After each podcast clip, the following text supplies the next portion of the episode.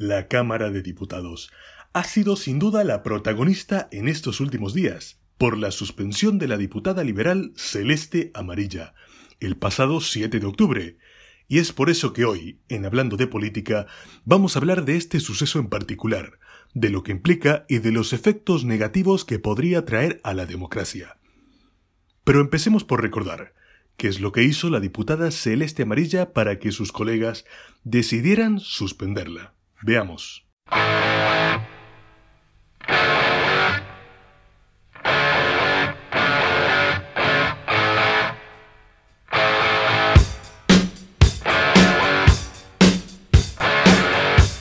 Y es que la diputada Celeste Amarilla mencionó en plena sesión que llegar a la Cámara de Diputados tiene un precio, vaya, que cuesta dinero pero que el problema no es la cantidad de dinero que uno gaste para llegar allí, sino de dónde proviene ese dinero.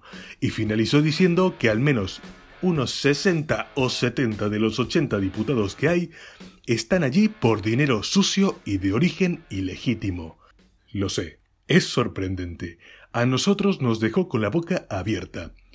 Pero el hecho es que sí. Fue por decir esto que suspendieron a Celeste Amarilla, y es que resulta que gran parte de sus colegas se tomaron por aludidos tras las declaraciones de la diputada. Tal es así que por 47 votos a favor aprobaron su suspensión por nada más y nada menos que 60 días sin goce de sueldo. Nuevamente nuestros diputados han hecho lo que se les ha venido en gana sin importarle las consecuencias de sus actos.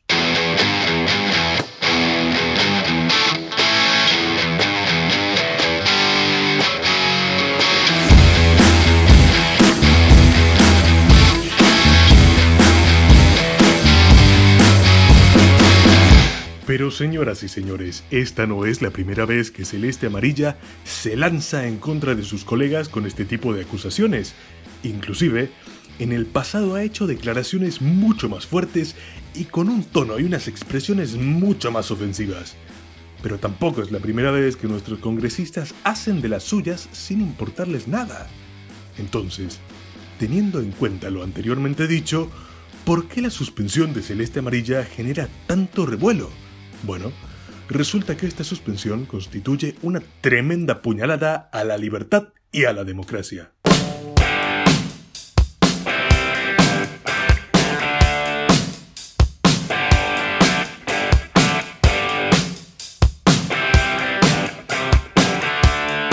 Y es que el hecho de que una legisladora sea suspendida por algo que dijo y que no le gustó a sus colegas es el colmo de lo absurdo y más aún teniendo en cuenta que vivimos en un país que supuestamente defiende y promueve la libertad de expresión. Y no sé ustedes, pero el hecho de que una persona sea castigada por dar una opinión o decir públicamente lo que piensa y lo que siente, a mí me suena más a dictadura que a democracia, y me suena más a represión que a libertad. Por supuesto, el presidente de la República, Mario Abdo Benítez, que es, por cierto, hijo de uno de los hombres más poderosos de la dictadura estronista en su tiempo, evadió todas las preguntas al respecto, escudándose en el hecho de que los tres poderes del Estado, el Ejecutivo, el Legislativo y el Judicial, son independientes, por lo que básicamente él se lava las manos y no quiere tener nada que ver. Por otro lado, la Cámara de Senadores instó a la Cámara de Diputados a que reconsideren su decisión de suspender a Celeste Amarilla y vuelvan a incorporarla.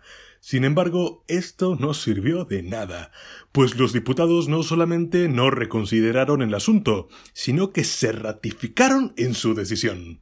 En hablando de política, creemos que la postura de la Cámara de Diputados es totalmente errónea, irresponsable e infantil porque tengamos en cuenta que, si bien puede que Celeste Amarilla haya exagerado un poco con los números que dio, pero no dijo ninguna mentira, porque la existencia de dinero sucio proveniente del narcotráfico y de otras actividades ilícitas en el Congreso y en el gobierno en general es un hecho y una realidad desde hace muchísimo tiempo.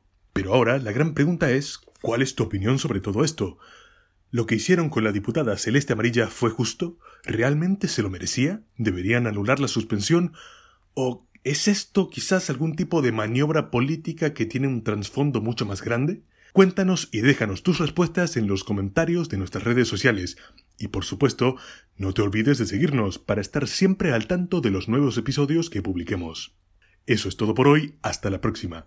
Soy Gabriel Fretes y esto fue Hablando de Política.